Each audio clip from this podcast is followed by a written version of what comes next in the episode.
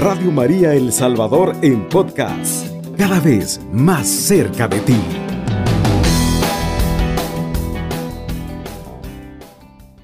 Quiero recordarles a todos nuestros radio oyentes que estamos hablando sobre la Santa Misa. Ya hemos hablado sobre los ritos iniciales, eh, cada uno de los ritos iniciales que conlleva el saludo, la oración colecta, eh, hemos hablado sobre el Señor el ten piedad, el acto penitencial, el gloria. Hemos estado eh, también hablando ya avanzando un poquito en la liturgia de la palabra. La liturgia de la palabra pues nos ha invitado ya un poco a conocer sobre la primera lectura, sobre el salmo, sobre la segunda lectura y en ocasiones especiales la secuencia, en la aclamación antes del Evangelio, hemos hablado ya del Evangelio y ahora siguiendo esta dinámica de la liturgia de la palabra, queridos radio oyentes, nos toca hablar sobre la homilía. ¿Qué es el término? ¿Qué significa homilía? Homilía es un diálogo familiar, coloquio familiar, ¿verdad? Es eh, necesario recordar que la homilía es exclusiva de sacerdote celebrante o concelebrante. En algunas ocasiones lo puede hacer el diácono por delegación. La homilía se da dentro del marco de la Santa Eucaristía, de la Santa Misa. Por ende, eh, los laicos no pueden realizar homilías, realizan predicaciones, pero más no puede llamarse homilía. La homilía es propia del clero, propia del sacerdote. La homilía es obligatoria en las misas de domingo y en las fiestas de precepto. No se puede suprimir, ya sea solo por un motivo muy serio, ¿verdad? Pero no se puede suprimir ni en domingos ni en las fiestas de precepto. ¿Qué es lo que se hace en la homilía? Eh, bueno, pues la homilía se hace una reflexión acerca de la palabra de Dios que, se ha escuchado, esa palabra de Dios proclamada, se la aplica, se aplica a quién? Pues a la vida de, a la vida nuestra, a la vida cotidiana. No es un discurso bíblico, es decir, vamos a ver la homilía, pues no, no podemos ahí echarnos un discurso que mire este texto y hacer pues toda una exégesis y que el texto bíblico dice aquello, que lo otro, no, no. La homilía no es un discurso bíblico. Tampoco la homilía es una reflexión solo de lo que a mí me sale de las entrañas. ¿eh? Vamos a ver. Es que tenemos que entender que esta humilía la tenemos que nosotros, cada uno, cada sacerdote debe prepararla, hacer lógico su exégesis, en qué tiempo fue escrita, revisar el género literario, eh, revisar para quién fue escrito esto, los personajes, hacer una exégesis, una hermenéutica y luego pues viene ya la actualización. Esa actualización que ha llevado ya por un, un proceso ¿verdad? de exégesis, de hermenéutica, ya está todo actualizado, ya está en el contexto, ya la hemos puesto en esa humilía, ese texto lo hemos puesto en nuestra tierra, en nuestra realidad actual y esa predicación pues se transforma por realmente eh, en, en, una meditación, en un, en un diálogo donde uno va a prepararnos para lo mayor. ¿Y qué es lo mayor? Pues la homilía nos va a preparar para la, Eucaristía. Por eso, pues siempre la homilía tiene que ser un puente, un puente también, y que siempre tiene que tener como base también trasfondo la Eucaristía. Hay que hacerle siempre ese, ese paso eucarístico. Nuestra homilía debe estar estructurada de tal bien que, que sea un solo tema central un tema central que pueda llegar a, la vida de nuestros feligreses, tal como nuestro Señor Jesucristo nos enseñaba, ¿no? Eh, es importante que, concluida la homilía, se pueda hacer un breve silencio, brevísimo, pero, pero es necesario para meditar, para llevar al corazón todo lo que nos ha dicho el Señor. Eh, ojo, queridos hermanos sacerdotes, si llegara alguno a escuchar, la homilía no, no es de tus entrañas, ¿eh? que, que no sale así que de lo que se te ocurra. Mucho cuidado, hermanos sacerdotes, tener cuidado siempre de preparar la homilía para, pues, este, eh, nuestros feligreses no quieren escuchar piedras que no salgan del corazón o de las entrañas, sino lo que la palabra del Señor nos quiere eh, iluminar a nuestras vidas. Es verdad que tenemos muchas obligaciones, pero siempre hay tiempo para preparar la humilía al menos dominical y la de fiestas de precepto. Les animo, hermanos, a preparar adecuado para poder tener una reflexión, un diálogo, una meditación apropiada para eh, los tiempos eh, que estamos viviendo. Pues bien, recordando esto de la humilía, entonces se les deja también claro a los hermanos laicos que eh, dentro del marco, cuando ellos hacen una celebración de la palabra, por ejemplo, no hacen homilías. Lo que ellos hacen es una predicación. Muy bien, siguiendo la liturgia de la palabra, dentro de la una de las partes de la liturgia de la palabra tenemos la profesión de fe. ¿Qué es la profesión de fe? Pues la profesión de fe es donde está contenida la doctrina de la iglesia, los grandes misterios de la fe, la unidad, la Trinidad de Dios, la encarnación, la pasión, muerte y resurrección de Jesucristo. Es necesario que recordemos que el texto eh, que normalmente se usa, ¿verdad? Es el credo de, el credo de los apóstoles, ¿verdad? Pero es necesario también que en algún momento nosotros podamos rezar, eh, como le decimos vulgarmente, el credo largo, ¿verdad? El credo niceno-constantinopolitano, que pues es, como bien, bien hemos escuchado, es un credo más extenso, donde pues está aún con mayor detalle contenida toda eh, el misterio pascual de nuestro Señor Jesucristo. Esta, esta es la fe nuestra, ¿verdad? La fe que podemos proclamar. Eh, eso está contenido en el credo. Luego, pues, queridos eh, amigos radioyentes, cuando nosotros dentro de esta liturgia de la palabra, después de la profesión de fe, sigue la oración universal. La oración universal es una invitación a que oremos a Dios Todopoderoso por pedir por el prójimo y las necesidades. Es importante poner atención que esto es un acto de generosidad, donde suplicamos por estas intenciones, ¿no? todos nosotros. Por eso eh, el sacerdote celebrante eh, es aquel que introduce a todos nosotros a través de una corta súplica nos, nos invita a orar, ¿verdad? Él suplica a Dios, una corta invitación hace de súplica a Dios para poder que Dios interceda, ¿verdad? Ante estas peticiones que son proclamadas, en primer lugar, si hubiera un diácono, por un diácono o en su defecto por un lector, un acólito, o si el sacerdote ve conveniente, pues la puede, puede hacer el mismo. Ahora, pues, eh, si no hay preparadas las oraciones universales, si no hay oraciones de los fieles, no hay preparadas, es también las puede un poquito improvisar y hay como un orden para pedir, ¿no? Hay un orden, primero por las necesidades de la iglesia, los gobernantes y la salvación del mundo entero, por aquellos que tienen necesidades particulares y al final nos recuerda la organización general del misal romano en el numeral 70 que al final pues debemos pedir por eh, nuestros, nuestra comunidad presente. Eh, quiero recordarles a todos los radio oyentes que estamos tratando el tema de la Santa Misa y para este tema eh, estamos ahora hablando sobre la liturgia de la palabra. queridos hermanos, siempre recuerdo los días de precepto porque estamos muy cerca. El día de mañana es día de precepto, solemnidad de Santa María, Madre de Dios. Es decir, los fieles católicos tenemos una especial obligación de participar de la Santa Eucaristía el día de mañana. Recuerda, muy por aparte, hay que ir el domingo también. Es decir, mañana es la solemnidad de Santa María, Madre de Dios, y el domingo es el segundo domingo después de Navidad. Por ello, eh, también tener eh, conciencia esto, ¿no?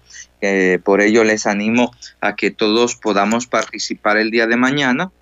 También aquellos que, que están agradecidos, ¿no? Agradecidos pueden participar el día de hoy de la misa que se tiene en acción de gracias por ocasión del fin de año. Es decir, que la obligación del católico está el primero de enero, los domingos, ¿no? Y hoy la iglesia propone que aquellos que desean participar de la Santa Eucaristía de acción de gracias por fin de año, puedan obtener una indulgencia plenaria. ¿Qué significa la indulgencia plenaria? Significa que usted, querido radio oyente, a través de participar de la Santa Misa, de estar confesado, de orar por las intenciones del Santo Padre, de comulgar y del rezo del Te Deum o el canto del Te Deum que se hace durante la misa de fin de año, usted puede ganar esta indulgencia plenaria. Les animo entonces a, tomar en consideración la participación de, en esta Eucaristía tan importante para agradecer a Dios por todos los beneficios. Incluso en medio de pandemia, pues podemos siempre estar agradecidos con Dios porque nos permite estar con vida, porque nos permite estar en este momento pues con trabajo y tener eh, al final de cuentas una cierta estabilidad. Quisiera recordarles a todos que la indulgencia es la total remisión, es la del total perdón que concede Dios de la pena temporal por los pecados que ya han sido perdonados.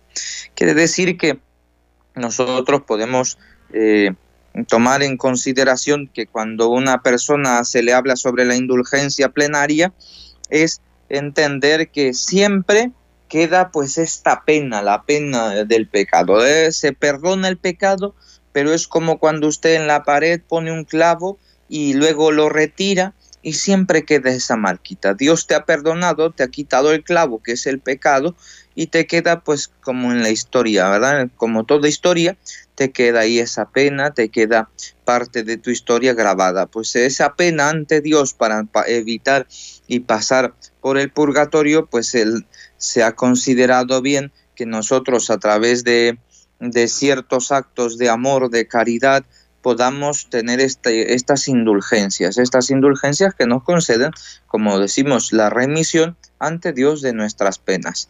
Hermanos, queridos radio oyentes, vamos a pasar ahora a una pausa.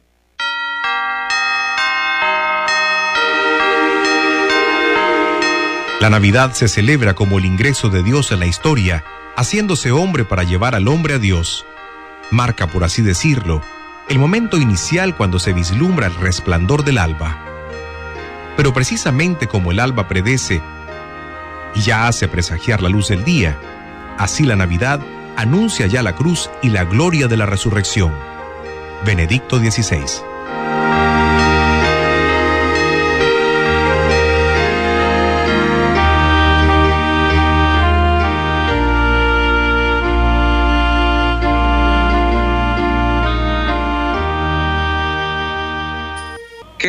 Radio oyentes, estamos hablando sobre la liturgia de la palabra dentro de la Santa Eucaristía. Hemos hablado de ya ritos iniciales, liturgia de la palabra, y ahora vamos a platicar un poco acerca de la liturgia eucarística, acerca mm, de esta primera parte de la liturgia eucarística, porque la liturgia eucarística tiene muchos signos sensibles y visibles para nosotros. Por ende, vamos a estudiarla por partes. Ahora quisiera hablarles sobre el ofertorio. Eh, en esta parte sobre el ofertorio existen varias, podríamos llamarle, eh, divisiones, como está la preparación de los dones. Esta preparación de los dones eh, justamente es la, evidencia que el pueblo santo de Dios puede participar, ¿no? puede participar viendo justamente hacia el altar el pan y el vino. Este momento en que la ofrenda eh, nuestra, que esto es todo bien costumbre, se sigue el ejemplo que el Señor hizo, eh, que se hizo pobre para nosotros enriquecernos, eh, siempre recordando cada uno de nosotros el mandamiento, quinto mandamiento de la Santa Madre Iglesia, que nos decía que hay que ayudar en las necesidades, hay que ayudar en las necesidades de la Santa Madre Iglesia para ser responsable estar cada uno frente a Dios, ¿verdad? Y ponerse a pensar, si no cumplimos con esta obligación, que es una obligación tan sencilla, tan básica como bautizados, pues imagínense ante Dios cómo podemos colaborar en, el momento también cuando nos pidan testimonio de nuestra fe. Eh, o un hijo, pues normalmente siempre tiene aquella obligación, como nos decía el libro de Eclesiásticos hace un par un domingo, un par de domingos atrás sobre esta responsabilidad, sobre los hijos hacia los padres. Es necesario entonces que mientras se está preparando los dones del pan y del vino, se acompañe con un canto apropiado y en ese mismo momento se hace la colecta. Reitero, la colecta es una forma de expresión de la generosidad del pueblo santo de Dios hacia las necesidades de la Santa Madre Iglesia. Qué importante es eh, recordar aquí a todos nuestros radioyentes que a través de esa colecta, de esa acción significativa en la que tú también estás haciendo partícipe, a través de tu contribución, con esa ayuda se sostiene eh, cada una de los templos, ermitas, etcétera, en nuestras iglesias.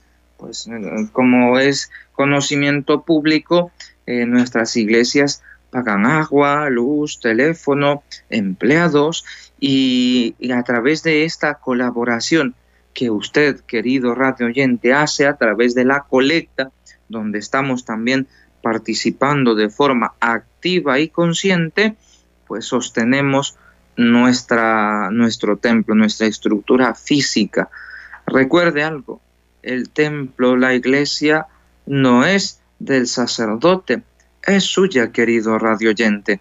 Nosotros pasamos, somos como aves de paso, estamos un tiempo, tres, cinco años, seis años, y luego vendrán otros, otros hermanos sacerdotes y así. Pero ¿quiénes permanecen? Ustedes. Los queridos radioyentes, feligreses de una parroquia concreta, son los que permanecen. Por tal motivo, se les anima a los queridos hermanos que puedan siempre pues tener este signo de ser generoso, ¿no? Ah, que aquí no hacen obra, que no sé qué. Hombre, pues quizás no, no, no, no juzgar mucho y, darse cuenta que hay eh, otras necesidades que se están cubriendo y que a veces no son tan visibles, pero se tienen que, que costear. Hermanos, durante este ofertorio, donde está preparación, ¿qué es lo que se presenta? Pues si hay preparado, ¿verdad? En, un, en la entrada de nuestra iglesia, preparada eh, algún tipo de procesión para presentar el pan y el vino, siempre igual, siempre tiene que haber un canto de ofertorio. Se presenta el pan y el vino, presentan flores, presentan eh, un cirio, una vela, presentan canastas, etc. Ojo con esto, que cuando hay la presentación, ¿verdad? Esta presentación que hacemos sobre eh, todo aquello que va a simbolizar eh, entregar algo a Dios, les recomiendo no presentar pues así cosas que, que, luego dicen, no, pues mire padre, solo lo presté y ya ahora quiero que me lo devuelvan. ¿Por qué? Porque lo que se presenta a Dios a través de esta presentación que se hace con, con una pequeña procesión, eso debe ser como como para Dios, ¿no? Es para Dios. Entonces no, no es posible que usted diga, pues no, mire, presente estas sandalias, pero es que son mías y, no, si va a presentar es para Dios. Todos los dones que uno presenta mm, son para Dios. Así que siempre acostumbrarse a preparar eh, todo lo que va a llevar la procesión de los dones, prepararlo bien, de tal manera que todo sea para que quede ahí para el servicio de la iglesia.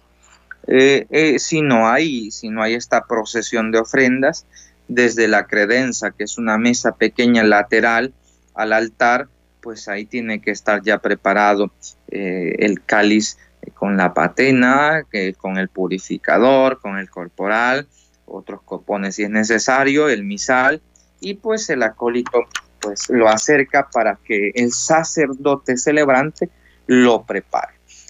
Mientras ya preparado todo sobre el altar, extiende el corporal a veces uno ve que el sacerdote celebrante levanta la patena, ¿verdad? El pequeño platito dorado, lo levanta y es en ese momento donde el sacerdote está haciendo una oración, susurra una oración ante Dios y presenta ese pan.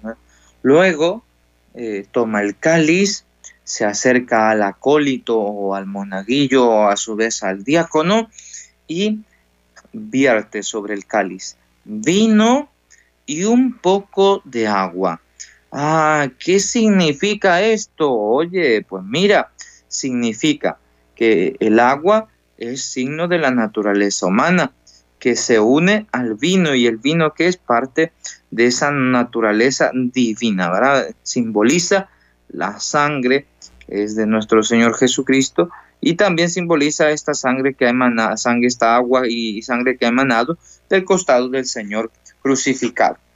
Expresa entonces que Cristo asume todo para redimir a través de su sacrificio único en la cruz. Eh, cuando es en una Eucaristía solemne, eh, normalmente se puede incensar las ofrendas, la cruz y el altar, para que posteriormente un diácono o otro ministro inciense al sacerdote, si hay concelebrantes a los concelebrantes y luego a la asamblea.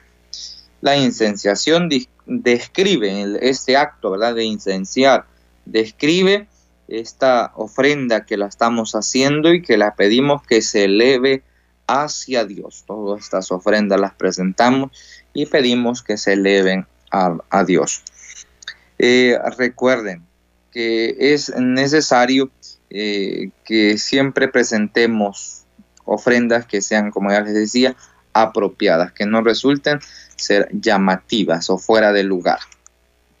Cuando estamos haciendo este ofertorio es el momento indicado en que ofrecemos a Dios nuestras fatigas, ofrecemos a Dios nuestras ilusiones, ofrecemos a Dios nuestras alegrías, los acontecimientos buenos y también los dolores que tenemos. Todo eso lo ofrecemos cuando estamos preparando el altar. Tú también debes unirte, no es el momento para platicar y que, ay, que esto, que lo otro, sino es el momento en el que tú también te unes a ofrecer al Señor estos dones. Es a veces interesante cómo el momento del ofertorio se convierte en un holgorio. ¿Qué es holgorio? En una fiesta, oye, porque es que ahí aprovechas a dialogar, aprovechas pues que se te olvidó decirle algo a tus hijos y le transmites y que a veces se escucha pues realmente una pues una gran pérdida de atención de nuestro pueblo santo de Dios en el ofertorio o que la colecta que, que pasarle las moneditas que no sé qué. Por favor que, que no perdamos de vista todo esto que es importante. En el ofertorio usted también participa hermano. Recuerde recuerde que usted está participando de forma activa y consciente. Luego de este ofertorio, que ya está incenciado el santo pueblo de Dios y todo, viene el lavabo. Ustedes ven que el sacerdote se, purifica sus manos. Este no es solo un deseo exterior, ya que, que, el sacerdote tenga las manos sucias o algo por el estilo, sino es el signo visible para el sacerdote que desea purificar su interior. Y por eso, pues, no es esto una opción que se deba suprimir, siempre se debe hacer, porque es este deseo intrínseco del ministro que sabe que es un pecador y que pide al Señor la gracia, ¿verdad? Que su interior, su, su ser, su vida, todo, todo en él, pues quede purificado. Por eso, pues al lavarse eh, las manos, hay esta intención de todo corazón de poder estar dignamente preparado para eh, lo que lo siguiente. ¿Y qué es lo siguiente? Pues lo siguiente es la oración de las ofrendas. Y el sacerdote, como muy comúnmente ustedes ya saben, decimos, oren hermanos para que este sacrificio, o bueno, pues o el Señor reciba de tus manos este sacrificio, y luego pues eh, la asamblea responde amén. Queridos hermanos, debemos ser conscientes de que en este momento representado por el celebrante, todos nos unimos interiormente a la súplica al Padre, que acepte la ofrenda propia de nuestra vida en todas sus facetas, es decir, en nuestra propia vida, en todas sus aristas, en todo lo que conlleva nuestra vida, en nuestro trabajo, nuestra familia, en nuestra relación con los demás. Ese es el momento específico en que nosotros nos estamos uniendo a Dios. Por eso no desperdicie su tiempo ni la oportunidad de darle sentido a usted también y unirse a ese momento. No solo como si fuéramos loritos repitiendo, sino con toda la conciencia de que estamos diciéndole a Dios, Dios Padre, acepta también esta súplica que yo te hago, acepta también mi cruz, aceptas también esta enfermedad. Bueno, en, fin, queridos hermanos, que, cada uno pues ofrezca ahí a nuestro Padre Dios, eh, uniéndose. Entonces el ofertorio pues realmente no nos une. O les invito, queridos radio oyentes, a seguirnos y ahora pasamos a una pequeña pausa.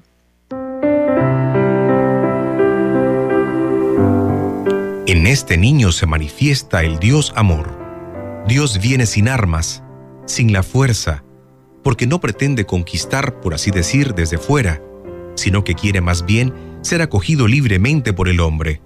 Dios se hace niño inerme para vencer la soberbia, la violencia y el afán de poseer del hombre. Benedicto XVI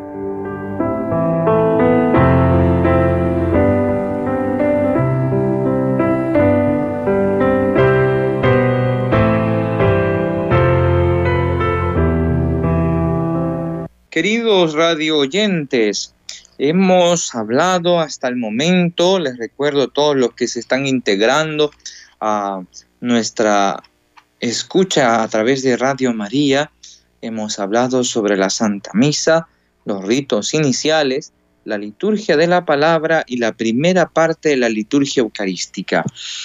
Muy bien, estamos eh, hasta ahora, eh, hablaremos o dejaremos este tema eh, pendiente porque ahora quisiera hablar con ustedes acerca del fin de año.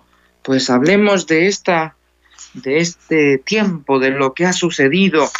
Bueno, sabemos que eh, como católicos en este fin de año tenemos un número de 17.74% de la población mundial como católicos. Pasamos a una llamada. Buenos días, padre. Muy buenos días. ¿Desde dónde nos escucha? De aquí Santiago de Chile. ah, saludos. Del volcán Del volcán sí, de La Paz. Muy bien. Eh, eh, cuéntenos, ¿tiene alguna inquietud, alguna pregunta? Sí, pues este, oyendo todos los días Radio María se aprende mucho yo no sabía de que la, que les lavaban las manos era la sangre y la el agua que Dios brotó de, de su, del costado. A, ahorita sí ya sé de que con el agua que se lava es significa el agua que Diosito Santo por la flecha que le, le pusieron es por como ahí dice sangre y agua, ¿verdad? sí, e, e, esto esto es justo, esto se da antes del lavamanos. Esto es antes, en la preparación de los dones, ya cuando usted ve que todo está puestito en el altar, que se ha levantado primero el, el pan, ¿verdad? La patena, ahí el sacerdote se hace a un lado, se acerca donde está el monaguillo, toma el vino, pone un poquito, vierte vino ahí en el cáliz, en la copa, y luego vierte un poco de agua. Ese es el significado que, el que eh, usted, bien gracias a Dios, lo ha podido escuchar. Exacto, porque hay quienes dicen que, que es que guardo, que no sé qué, que no sé cuándo, no, ¿verdad? Yo nunca pensé eso, eso nunca pensé eso, yo no, no, no, no, no, no, nunca lo pensé. Pero es vino y agua. Yo sé, yo no, yo sabía, yo sabía de que sí, te daban con poquita agua, pero no, no sabía el significado. Ah, sí, e, el, después después viene el lavamanos, después. Primero, primero está así, ¿verdad? Como le he mencionado, levanta, se levanta el cáliz, se levanta el platito donde tiene el pan ahí, luego se toma la copa, el cáliz, se hace a un lado, se vierte un poquito de vino y un poquito de agua. Y después se presenta y después se lava las manos después. Exacto, sí, exacto. ¿Y, este, qué tal? Pues, bueno, hermana, pues qué, alegría que nos pueda escuchar. ¿eh? Sí, este, yo lo que le quería decir es de que yo en un tiempo anduve evangelizando, ahora por mi dolor de mis canillas, pues ya no pude. Este, pero lo que yo le quiero decir era que yo explicaba el, la lectura que daba, pero sé que por el Espíritu Santo, porque según yo lo que entendía, vea, eso era lo que yo explicaba. Claro que no es homilía, no, porque son ustedes. Pero yo leía el, el Evangelio o lectura como sea, y el Espíritu Santo me iluminaba. Eso era lo que yo explicaba. No sé cómo. cómo lo, que hace, lo que hacen nuestros hermanos laicos eh, es predicación, ¿verdad? La predicación claro, claro en el Evangelio y después de la lectura del Evangelio predican. Eso no, no, hay, no hay confusión. Eh, los laicos que, que, mayormente lo que se hace es predicación, conferencias, pero si es dentro, del, dentro de una celebración de la palabra se llama predicación. Eso es. A lo, a lo que yo quiero explicar, y perdóneme que estoy quitando tiempo, es de que sí, yo daba, daba la lectura que los convenía porque íbamos a traer la cita bíblica hasta Guadalupe, ¿verdad? La que íbamos a dar.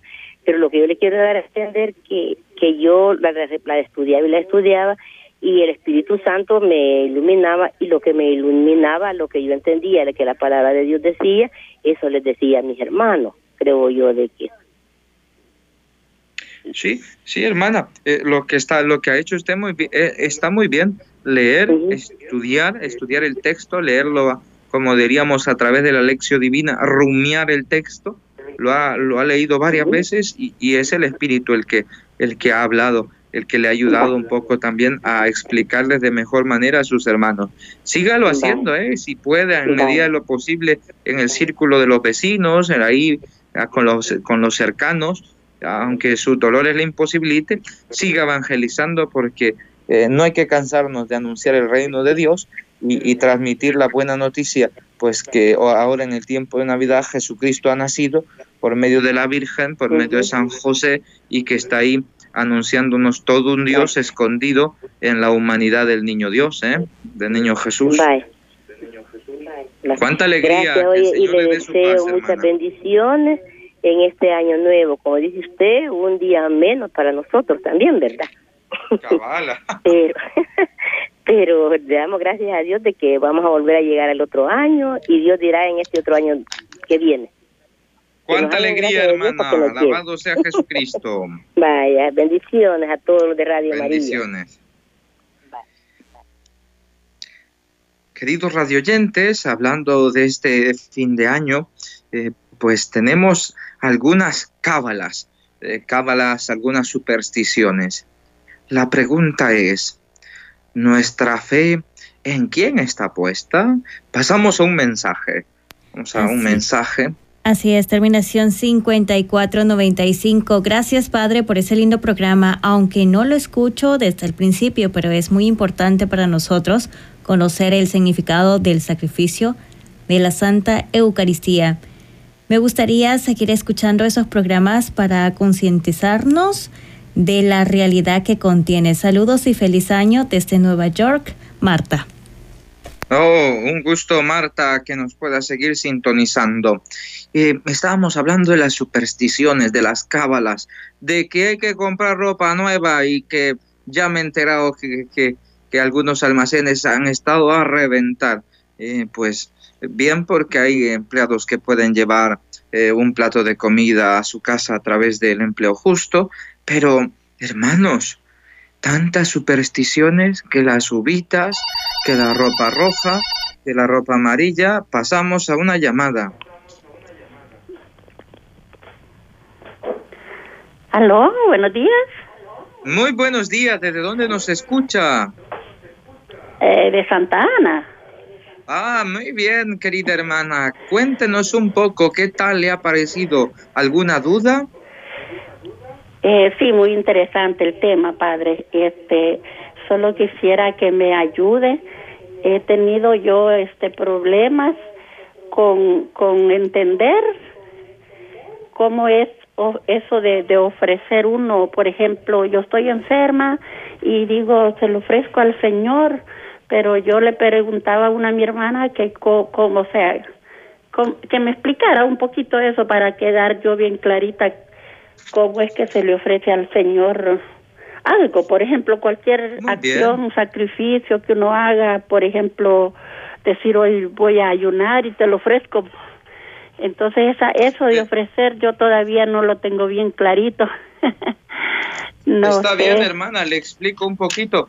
Bueno, eh, se trata de que nosotros como, como creyentes, como católicos que somos, eh, estamos siempre en el mundo, ¿verdad? En la realidad, en nuestra realidad.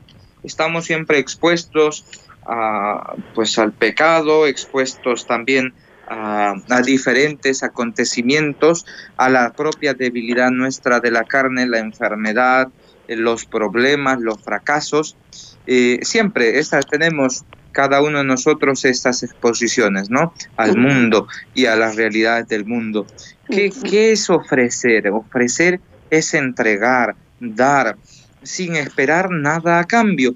Eh, ¿Cuál es el mayor ejemplo de ofrecimiento que nosotros tenemos? El ofrecimiento que hizo nuestro Señor Jesucristo por amor a la humanidad para salvarnos a todos nosotros. Ese es el mayor ejemplo de ofrecimiento. Entonces, siguiendo el ejemplo de ofrecimiento de nuestro Señor Jesucristo, nosotros podemos ofrecer al Señor nuestra vida cotidiana. Cada uno de nosotros podemos ofrecer el trabajo que uno hace, las enfermedades, y cada uno eh, puede hacerlo desde su realidad. Ofrecer al Señor, pues puedo decir, bueno, Señor, te ofrezco el día de hoy este trabajo que voy a realizar. Te ofrezco, Señor, eh, esta actividad. Y, así, ¿verdad? Uno en el momento de ofrecer es donde pone el corazón hacia Dios. ¿Y, qué va a hacer? Pues si por ejemplo dices, hoy tengo que cocinar y, y, no sé qué hacer y que, y bueno, pues dices, Jesús, te ofrezco hacer un buen almuerzo para mi familia y entonces ese almuerzo va a ser el más delicioso. ¿Por qué? Porque el ingrediente secreto es Jesús, que le has ofrecido a Él ese rico almuerzo para tu familia y, ofrecer que la limpieza de la casa. Y pues seguir el ejemplo de una niña, Santa María Goretti, que esta niña le ofrecía todo, todo a Dios. Si tomaba un vaso de agua, se lo ofrecía a Dios. Es que nosotros debemos eh, hoy tener en cuenta que estamos llamados a, ofrecer, a ofrecer nuestra vida en la cotidianidad. El Señor no nos está pidiendo cosas extraordinarias, solo nos pide que en lo ordinario de nuestra vida hagamos cada uno de nosotros, como diría Santa Teresa, un pedazo de cielo, cada uno, cada uno de nosotros. Y que debemos pues buscar a Dios y escuchar a Dios en todo momento. Entonces, hermana, ofrezca al Señor con palabras del corazón, todo, todo. No, no, no, no hay fórmula, no hay, ah, pues este ritual haga para que ofrezca a Dios. No, no existe, no, no hay tal ritual, solo existe un corazón enamorado a Dios que le ofrece lo que buenamente puede, recordando que, que, que cada uno recuerde que Jesús es nuestro mejor amigo, ¿eh? como diría San José María Escribá en el libro Camino, numeral 422, Jesús es tu amigo. Es tu amigo con corazón de carne como el tuyo, con ojos para mirar amabilísimo que lloraron por Lázaro y tanto como a Lázaro te quiere a ti también. Así que hermana, que pueda usted también ofrecerle al Señor todo lo que tenga en su vida cotidiana. ¿eh? Pasamos, eh, parece que se ha cortado la señal, pasamos a otra llamada. Bueno, queridos hermanos radioyentes, eh, eh, estamos finalizando nuestro programa y quería eh, decirles que cada uno de ustedes recuerde que a través de estas supersticiones que a veces tenemos, ahí no está Dios. que no está ni en las doce uvas que te comas, ni en el champán, ni en la ropa que utilices. Dios está ahí en tu corazón. Te animo, querido hermano radio oyente, que puedas participar de la Santa Eucaristía de fin de año, que puedas agradecer, entregar todo lo que te ha pasado durante este año. Este año ha pasado una pandemia, seguimos en una pandemia. Ha muerto un presidente, ha habido un terremoto, el cambio climático, 12 misioneros católicos asesinados, en fin. Eh, vamos a ver, ha sido un año con muchas noticias relevantes, pero tú eres la mejor noticia para Dios. Tú eres la mejor noticia porque eres su Hijo por medio del bautismo. No te olvides, querido hermano, participa de la Santa Eucaristía. Deja a un lado la fiesta, deja a un lado el vino, deja a un lado las uvas, ve a la Santa Misa, agradece a tu Padre Dios por todos los beneficios que te ha dado y por todo lo que vendrá, lo bueno y lo malo. Que cada uno de nosotros podamos hacer el próximo año, este año 2022, propósitos creíbles, pequeños propósitos, pero realizables. Que el Dios eterno que se ha hecho carne, que el Dios amor que se ha manifestado en Jesucristo nos bendiga y nos ayude. Y bendiga a todos nuestros radio oyentes. En el nombre del Padre, del Hijo y del Espíritu Santo. Un feliz nuevo año 2022. Alabado sea Jesucristo. Por siempre sea alabado. Radio María El Salvador 107.3 FM. 24 horas.